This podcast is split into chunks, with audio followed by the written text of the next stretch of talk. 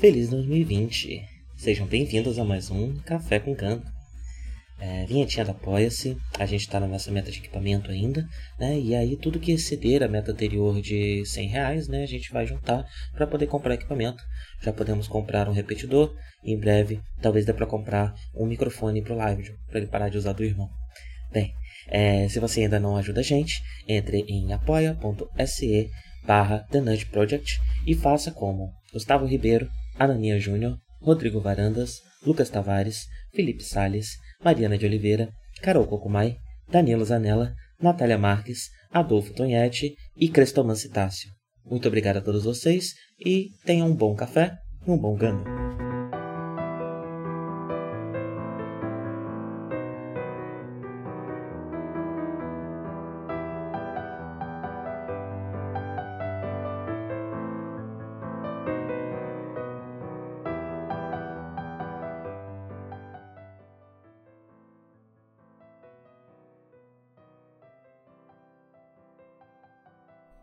Bom dia a todos. Sejam bem-vindos a mais um Café com Ganda. Estou tomando mate. Hoje ele tá com um pouco mais de pó que o normal, às vezes ele fica assim. É mais quando vai chegando no final da embalagem. Então, se eu tossir, não é coronavírus, é só que eu engasguei com pozinho. É, mas vamos juntos então comentar o 27 episódio de Mobile Suit Gundam.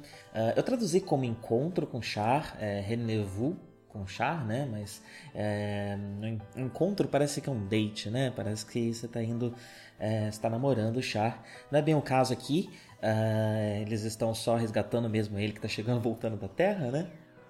Uh, mas eu fiquei com esse título mesmo. Né? Eu achei interessante também é, que no título o encontro é com Char e não com 4, apesar de ao longo do episódio ele ainda ser tratado pela, pela alcunha de 4. Né? É, apesar de todo mundo já estar tá informado já que ele é o, o Char, é, não está sendo. As pessoas ainda não estão chamando ele de Char, ainda chamam, chamam ele por 4. É, então achei curiosa essa essa, esse detalhe no título. Uh, e eu acho que a chave disso é um pouco mais à frente, né? Está um pouco mais à frente no episódio. Quando chegar lá, a gente conversa um pouco sobre o assunto.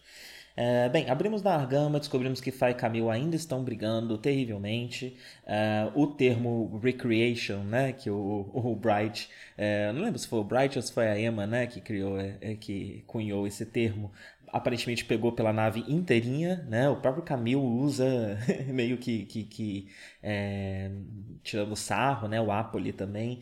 É, então virou a forma de, de, de falar da briga desses dois, né? Uh, e é interessante, né, aquilo que eu comentei nos episódios passados, uh, a, a, a, falta de, de habilidade, não, não, tem nenhum adulto nessa nave que esteja pronto para lidar com o que os, esses adolescentes estão sentindo, né? E a maioria deles resolve só descartar esses, é, as questões deles como coisas de adolescente, sendo que as questões deles são muito mais profundas do que isso, já que eles são dois adolescentes em guerra, colocando a sua vida é, em risco é, o tempo todo, né? Então, é, o que cerca eles é algo muito mais complexo do que só uma briguinha de adolescentes, de namoradinhos, né? É, mas todos os adultos se retiram dessa responsabilidade que eles deveriam ter, porque foram eles que colocaram os dois nessa posição, né?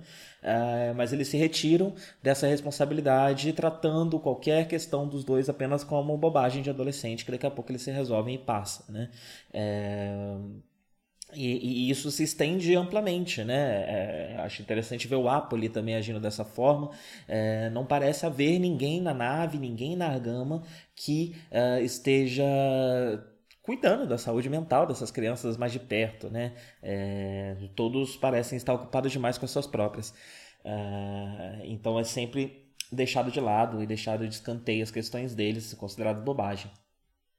Uh, e por conta dessa briga, ao mesmo tempo que é considerado bobagem o quanto eles vão cuidar dessa questão, né, isso estrategicamente é levado em consideração, porque a gente vê o Apple sugerindo para o Bright que separe Camille de Fá na missão, uh, por conta da, da Recreation, né, por conta da, da briga dos dois.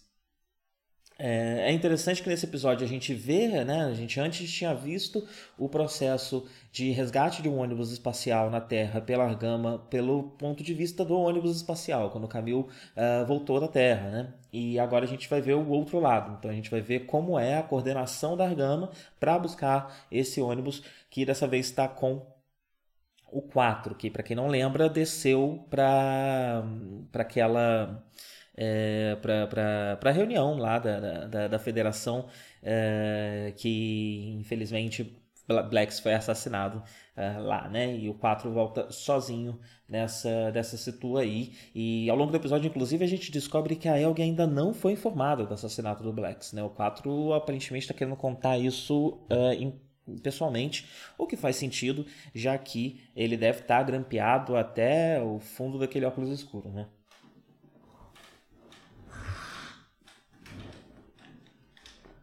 Uma outra coisa interessante, quando Apple e Bright estão discutindo a, a recreation do Camilo da Fá, é que o Bright comenta não estar pronto para ser a figura paterna do Camille. E é muito interessante isso, isso vindo do Bright, que foi figura paterna de toda uma tripulação aos 19 anos de idade, né? É algo que ele é, parece estar mais.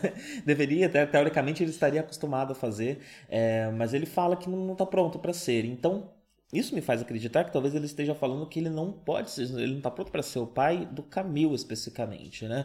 E se a gente lembrar que nos últimos episódios ele refuta a possibilidade do Camil ser o New Type, dizendo que o Camil é parecido demais com ele é, para ser o New Type, talvez seja essa semelhança, seja o quanto ele se enxerga no menino que faz dele que, que torna isso mais difícil, né? Que torna essa, essa relação dos dois, ele ser uma figura paterna pro, pro menino, uh, algo mais difícil do que foi ele dele estar nessa posição para outras crianças.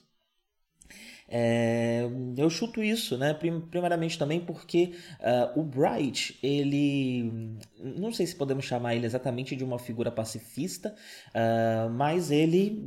Bem, ele, ele espalha essa essa, esse sentimento né, de found family, de família, uh, da família que não é família, né, da família que você encontra. É, ele parece espalhar isso por toda a nave que ele capitaneia. Né? A base branca era assim e ao longo da Zeta a gente está vendo a Argama se transformando. Conforme a Argama mudou de mão, do ranking por Bright, a gente viu um processo de transformação da, da, da tripulação, da forma como a tripulação é, se porta, lida uns com os outros e até mesmo da efetividade né, de, de da, da ação e, do, e do, do, da estrutura da nave, é, passando por uma transformação muito grande. Eu acho que esse episódio, isso é, nesse episódio isso é marcado especialmente por uma cena que parece uma cena pequena, né, uma pequena cena de humor, mas que o Bright está comendo um hambúrguer na ponte, ele tem essa mania, né, de estar tá sempre comendo ali na ponte mesmo, ele não, não, não se retira para comer, é, e ele dá uma ordem de boca cheia, né? E, e o, o, navegador se sente na liberdade de dar um esporro nele, falar, ô capitão, não fala de boca cheia aqui do meu lado e tal.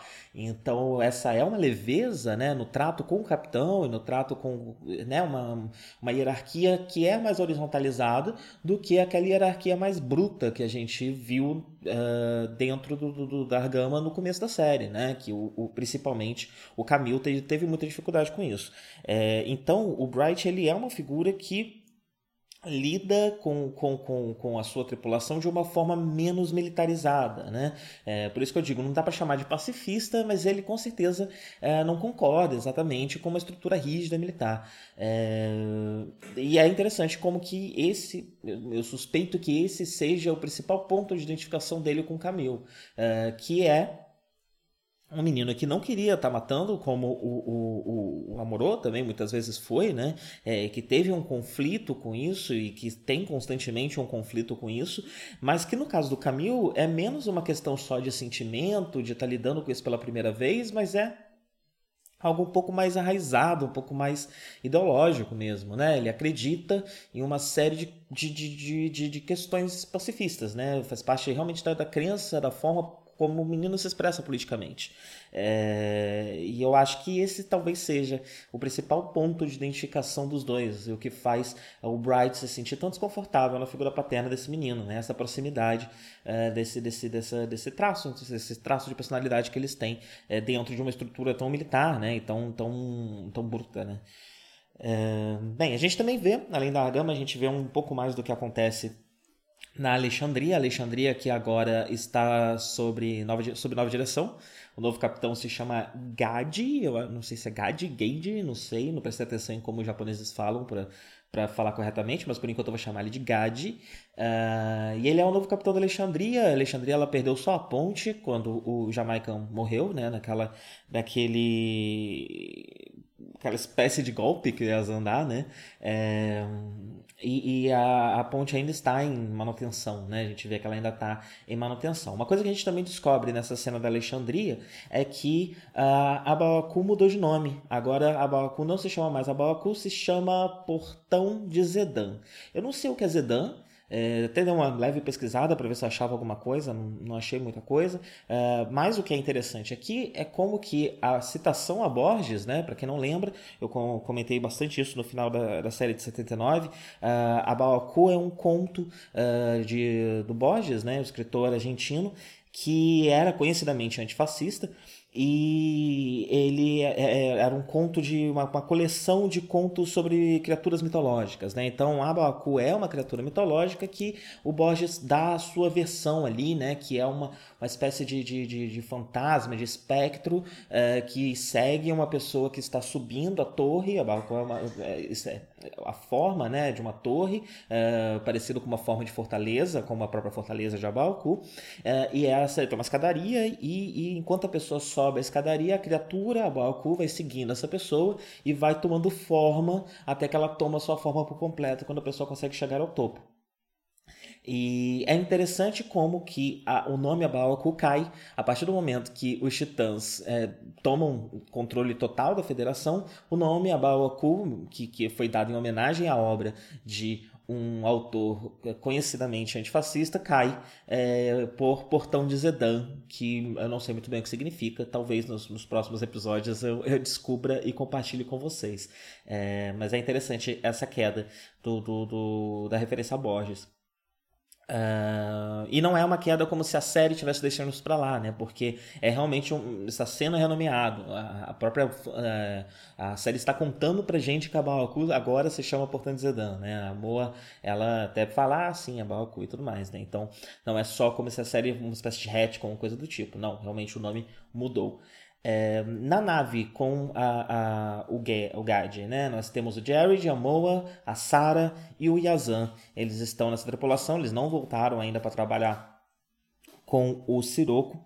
É, o Yazan está causando como sempre, né? Ele, o Jared, inclusive, tem que dar uma engrossada com ele. É interessante ver o Jared assumindo uma postura é, um pouco mais é, rígida, né? E, e, enfim, hierarquicamente superior a, a outros pilotos. É, porque o Yazan tá causando, ele tá querendo jogar fora. ele tá querendo jogar fora as suítes que ele considera ruins, né? Que ele considera velhas. É, porque ele não quer ficar lutando com essas velharias. É completamente insano, né? No episódio passado a gente poderia colocar ele até como alguém violento, é, mas a gente vê aqui que ele é meio descompensado mesmo, né? Ele tem umas ideias malucas e não consegue ficar quieto, né? Ele tá o tempo todo arrumando encrenca. É, e ele tá fazendo isso, obviamente, sem permissão.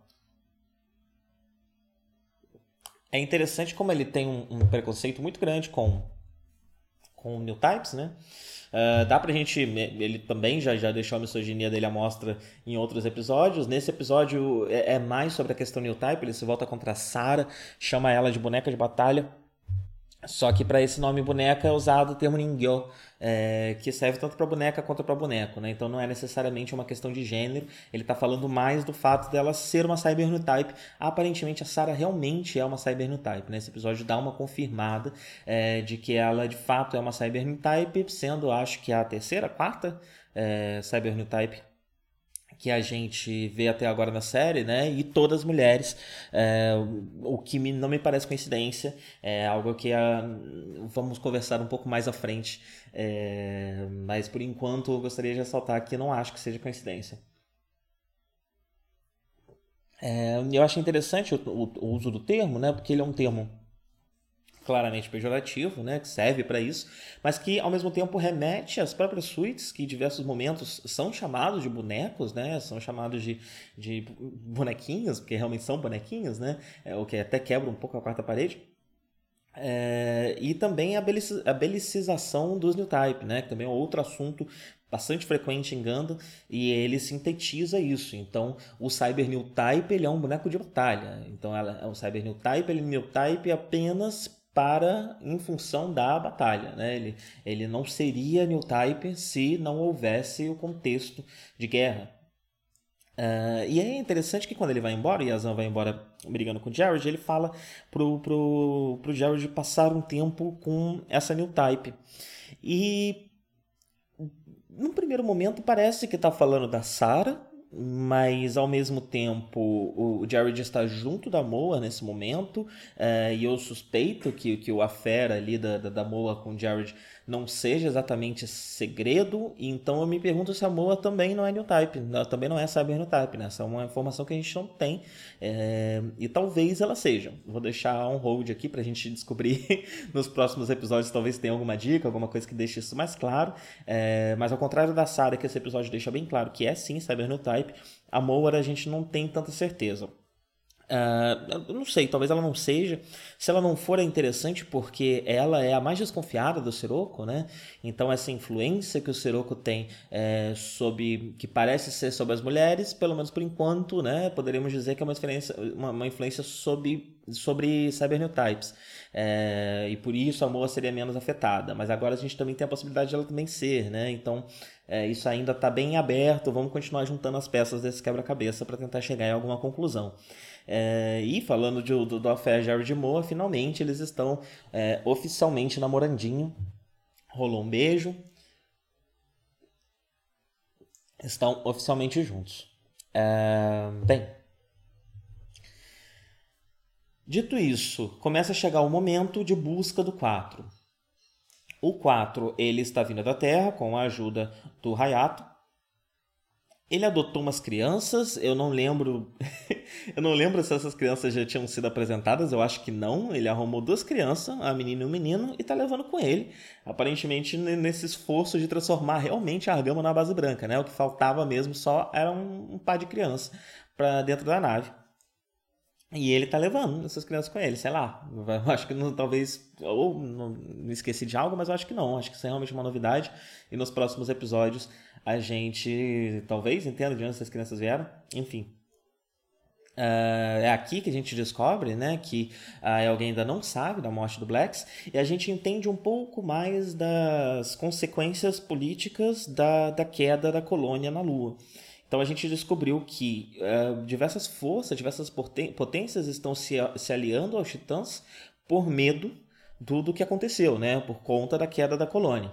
Ao mesmo tempo, 4, que agora vai liderar a Elg, já que o Blacks morreu, ele aparentemente vai assumir de vez esse manto de líder é, ele vai tentar explorar politicamente as pessoas que são contra os titãs justamente por esse ato é, terrível de crueldade, né? Então ele vai tentar explorar qualquer espécie de, de, de, de, força de resistência é, que, que possa se aliar a Elg nesse momento para opor os titãs que estão ganhando muita força através do medo, né? Como, como uma estratégia fascista, agora que eles parecem ter total controle da federação, se não total, primariamente é, eles são uma força mais influente dentro da federação nesse momento. E aí, quando o, o, o Hayato vai embora, o Char falando com ele mesmo, né, resolve listar os pesos que ele tem nas costas. E aí ele fala Caraba, a organização do Hayato, a Elg e Axis é, que também, se eu não me engano, ainda não sabemos exatamente do que se trata, né? E é, com certeza é a chave para a agenda secreta do 4 que a gente viu ele em diversos momentos, né? Zeta Ganda já mostrou em diversos momentos que ele tem uma agenda, é, já viu, ele vem de lugares inesperados, ele tem encontros secretos com pessoas secretas, é, e aparentemente Axis é a chave para essa agenda. É, bem, então o, o, o, o, shuttle, né, o ônibus espacial, ele é, é jogado para fora da órbita é, e ao chegar lá eles ainda não encontram a argama. E o piloto de, de, desse ônibus ele pondera se eles não devem, que em uma semana eles conseguiriam voar até Sweetwater. Eu não sei o que é Sweetwater, Uh, não sei se é uma colônia, eu não sei direito o que é isso. Eu dei uma leve olhada na, na Wikipédia e parece ser uma, um, um, lugar que vai ser mais importante em obras futuras, não aqui no Zeta Gundam. Eu acho que no, no Charles Counterattack.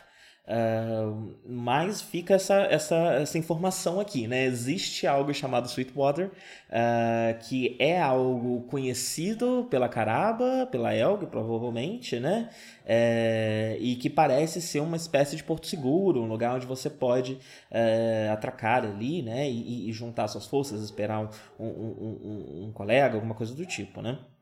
Mas não sabemos em detalhes ainda o que é essa Sweetwater. Uh, mas o 4 diz que hum, isso ia ferrar completamente com, com, com, a agenda dele, né? E ele resolve sair num bote. Também é interessante que eles usam uma terminologia é, bastante naval, né? É, então, mesmo o, o, o, a navezinha menor que de transporte que ele usa para sair da nave maior é chamada de bote, como um bote salva-vidas no navio, né? Como algo que você usa, uma embarcação menor que você usa para deixar uma embarcação maior no mar. Uh, deixa eu tomar o mate aqui enquanto eu me localizo nas minhas notas. Bem, enquanto ele é, foi lançado, né? Porque a Gama não chegou? Porque a Gama está ocupada com Alexandria. O, o Yazan ele saiu sem permissão mais uma vez, como ele fez também com o, uh, com o Jamaica, ele fez agora com o Capitão Novo, que me, me, me Gadi, é, e o, o, a, a Argama lança as suas forças. Né? Então, novamente aqui, entendendo quais são as peças no nosso tabuleiro, nós temos o Cats no G-Defensor, apoiando a Emma no Mark II. Aparentemente, ele recebeu permissão para agir mais, mais, mais constantemente, né? A Emma fala, tipo, olha, segue as ordens, fala exatamente, exatamente o que o capitão tá mandando, é, deu uma reforçada no menino para ele não, não, não, enfim, né? Não, não, não fazer bobagem mas ele parece já estar com permissão para ir para o campo de batalha, né? Até agora ele só tinha ido é, por conta própria. Uh, isso no lado da Hades, né? Uh, no lado da Gama a gente tem o Camilo Zeta, Fano Metus e a Poli Henrique Dias, o, o, a situação normal mesmo, né? Quem costuma estar onde costuma um, estar mesmo. O Camil, antes de entrar na nave, é, se pergunta que diferença a Fala vai fazer no campo de batalha, né? Ele é interessante que eles estão brigando e essa briga, apesar da gente ver um Camil que está entendendo uma série de conceitos, que está encontrando uma paz, um eixo interior, uma forma equilibrada de lidar com a situação dele e que ao mesmo tempo não não fere os seus princípios, é, ele ainda destila misoginia, especialmente contra Fá, com uma certa frequência, né? É interessante quando, quando o sentimento dele é ferido de algum jeito, ele sente um ciúme, ele sente é, qualquer coisa negativa a, perante uma situação que envolve uma mulher, ele sempre solta uma dessa, né? É, tinha o ciúme com a Moro, tinha todas essas questões, e agora essa briga com a Fá, ele sempre é, mostra como ele considera é, a, o, o, feminino como algo mais fraco, mais incapaz, principalmente, né? O que bate de frente até com coisas que ele fala em outros momentos, né? Quando ele tá com a cabeça mais no lugar e tudo mais.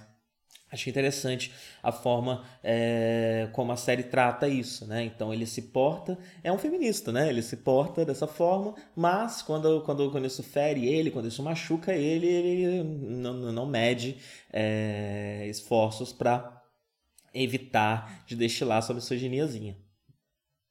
E mas assim, isso ao longo do episódio, a gente vai falar mais disso depois, né? Vamos, vamos comentar um pouco mais a batalha. Além do time de Yazan que sai sem permissão, o Gad depois lança também o time do Jared, que tem o Jared tem a, a Moa e tem a Sara. Moa e Sara estão usando um trabuco gigantesco, né? Está cada uma em um raizaco é, que está usando, eu não sei o nome desse, desse negócio que eles estão usando, né? Mas é um canhãozão em cima da cabeça do, do Zaco que precisa do outro raizaco é, como bateria. Ele precisa da, da, da energia de dois reatores para conseguir disparar. E é um baita, baita canhãozão. Uh, e a gente vê esse momento em que todas as forças da Alexandria se voltam contra o, o, o Camille especificamente, né, contra o Zeta. A gente tem Jared, Yazan e Sarah tentando derrubar o Zeta ao mesmo tempo. É, e aí a gente começa a ver essa manifestação é, New Type agora ainda mais forte, né? O, a, a, os poderes do Camille estão cada vez mais é, pungentes, né? Mais, mais visíveis. Então ele consegue, ele percebe a Sarah, ele percebe alguém é, olhando para ele, né, observando ele enquanto ele luta, que é a Sarah tentando aceitar, acertar ele com um canhãozão. É, e quando ele percebe isso, ele olha melhor, percebe que é a Sarah e consegue se comunicar telepaticamente com ela, pedindo para ela não atirar, o que desestabiliza ela bastante, né?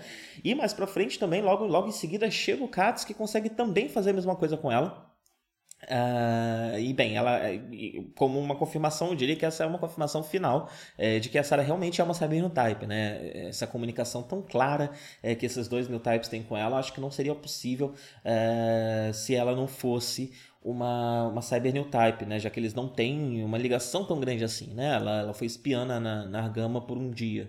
É, então eu, eu diria que essa é a confirmação final de que a Sarah realmente é uma cyber new type.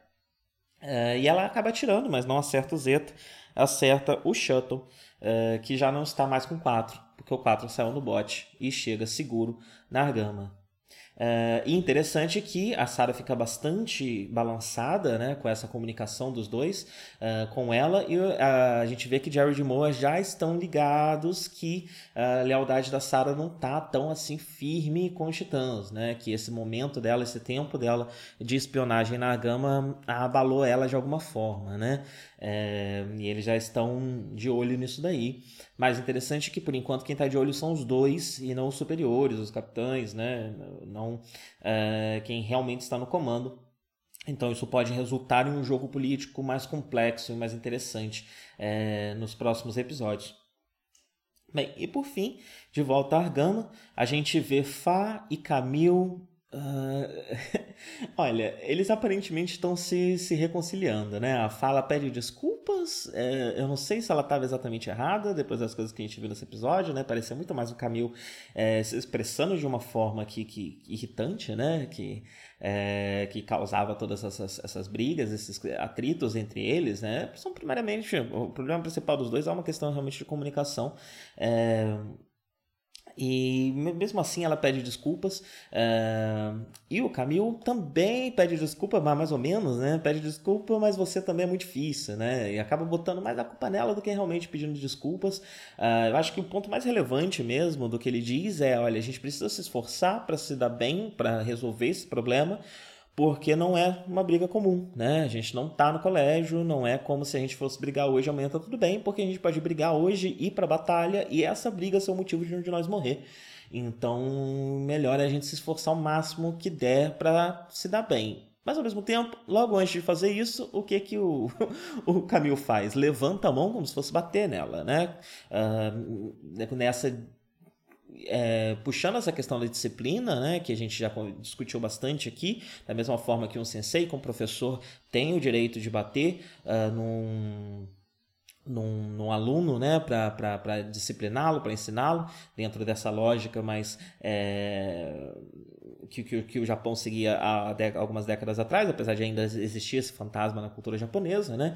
O, o, o senpai também tem esse direito uh, perante o Kohai, né? E uh, o, o é senpai da Fa, então isso vem inclusive do sumo, né? No sumo também tem isso, no wrestling isso acontece bastante, teve que ser esse tipo de punição teve que ser proibida recentemente é, na, na Liga Stardom, que é uma liga é, de mulheres uh, wrestlers no, no, no, Japão, porque uma delas, uma, uma Kohai, foi espancada né, pela, pela, pelas suas senpais. Então é uma questão muito séria e muito difícil, uh, que é isso que está acontecendo aqui, né? Mas também é difícil não colocar a questão de gênero é, nessa equação também, quando o Camilo, nos últimos 10 episódios, é, foi misógino em diversos momentos, né? E claramente misógino. Então também tem essa outra questão aí, né? Então, sim, teoricamente eles fizeram as pazes, mas eu achei meio capenga. é, essa, não, não, sei exatamente se isso vai se sustentar, se, enfim, né? Se, o quanto isso ainda vai se desenvolver, esse atrito entre os dois. Daqui para frente. Foi bastante capenga essa, essa, essa reconciliação aí, né, teoricamente. É, bem, por fim, a gente vê o Bright, uh, que recebe um vídeo dos filhos, né, e da, e da Mirai, e muito bonitinho ele chorando com a, com a, com a carta deles. É, e é interessante, né? Eu acho que esse talvez seja a chave, além da, daquela questão que eu estava falando do porquê a dificuldade dele de ser é, uma figura paterna para o Camil. Outra coisa que me ocorreu só agora é que da primeira vez que ele precisou ser uh, o pai de uma família dentro de uma nave, é, ele tinha 19 anos, ele não tinha uma família constituída, né? E agora ele já tem uma esposa e dois filhos.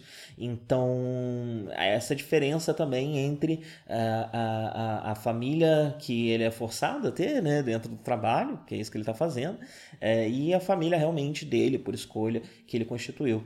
É, eu acho que é esse contraste, talvez, que, que canse ele, né? que, que torne tão difícil para ele nesse momento ser uma figura paterna que ele já foi várias vezes no passado. Uh, e, enfim, acho que o episódio encerra dessa forma para nos dar essa resposta, né, de por que o Bright tem tido essa, essa dificuldade dentro da gama. E é isso.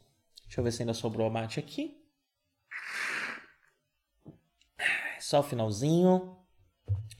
Vamos encerrar por hoje. Tenham todos um bom dia e até a próxima.